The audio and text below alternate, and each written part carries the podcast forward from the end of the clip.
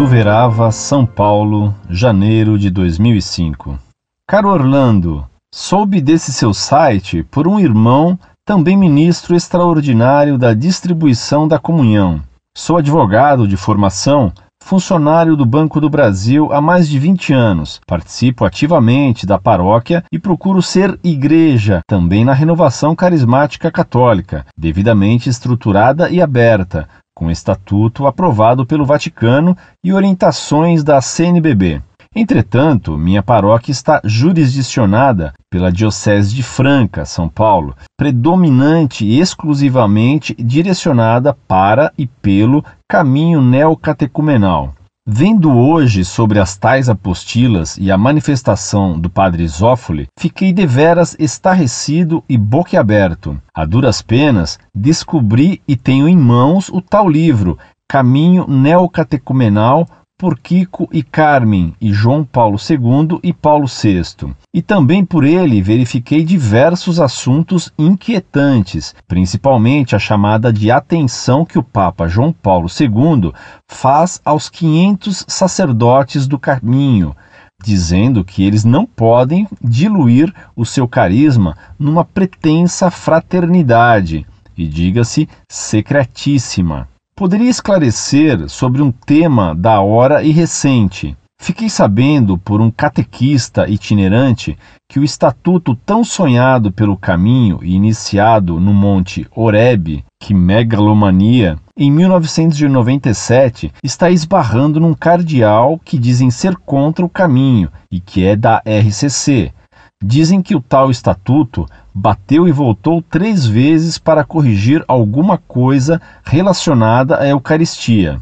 O que você sabe a respeito? Todos nós temos fundadas dúvidas sobre o movimento. Realmente, percebo que todos os integrantes consideram que a missa não é importante e que o que conta é a Eucaristia. Inclusive, um padre novo disse textualmente na missa que é errado dizer ir à missa, e sim deve ser ir à Eucaristia. Não concordo. A Igreja Católica fala sempre da Santa Missa e que a Eucaristia é o ápice. Estou certo? Percebo também um fato interessante. Mesmo os padres do movimento dizem que há urgência em formar novas comunidades para instalar um status quo, tal que, quando derem conta, o caminho já é um fato consumado e ninguém mais pode voltar atrás. Ou se separarão. Ouvi isso de um padre. E também que essa demora em ter um estatuto é para dar tempo para esse tal arcebispo, que é contra o caminho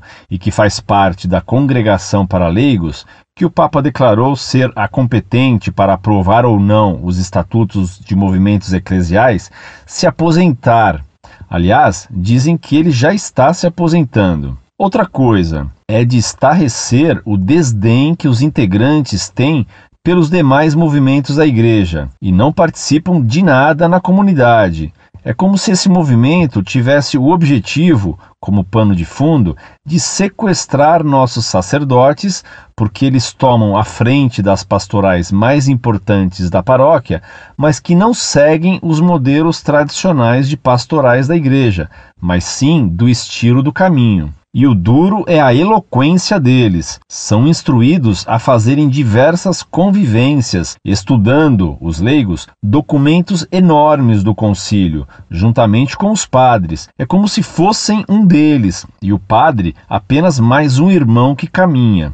São instruídos também a rezarem, como os padres, a liturgia das horas, e nas festas solenes eles aparecem nas missas com seus livros de oração, se gabando, tal como a parábola do fariseu e publicano.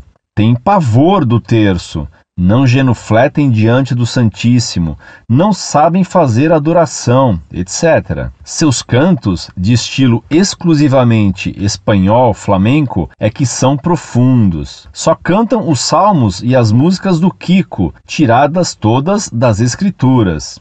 Um dia escutei uma esposa do catequista principal dizendo para um irmão, corrigindo-o e mostrando a Bíblia de Jerusalém que eles usam. Para nós está tudo aqui, disse ela. Recentemente, uma irmã que não passou nos escrutínios, nas etapas, saiu da Igreja Católica e foi para uma dessas seitas. Não deu uma semana, ela se encontrou com minha esposa e disse: Agora conheci o Espírito Santo, fui batizada no Espírito Santo. Antes eu só conhecia a palavra, etc.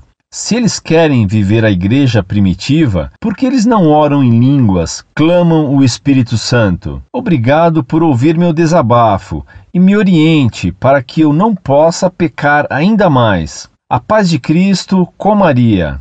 Com relação a Maria, percebo que a consideram apenas como a imagem da igreja.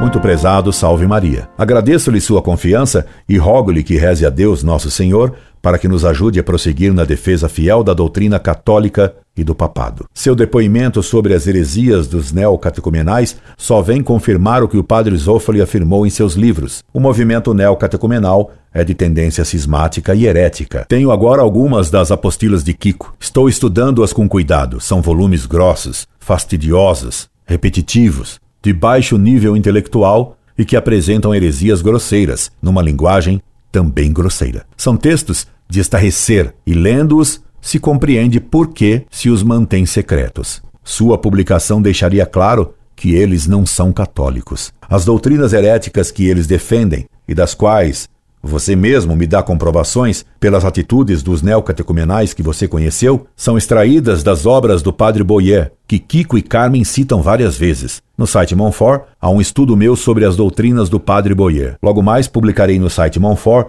um novo artigo sobre as doutrinas heréticas do padre Maurice Zundel, que parece ter sido a fonte das heresias atuais contra a presença real de Cristo na Eucaristia. Recomendo-lhe que leia esse artigo que vai aparecer sobre Zundel, para ver como hoje esses erros estão espalhados por toda parte entre os católicos. Acaba de ser publicada pelo Vaticano o novo Missal Romano, que vai trazer muitas mudanças na Missa Nova de Paulo VI. Como me disse um padre, esse novo missal vai por fim à chamada criatividade do celebrante criatividade que anarquizou a liturgia, criando as missas-shows a tantos sacrilégios. E parece que as mudanças não pararão nisso.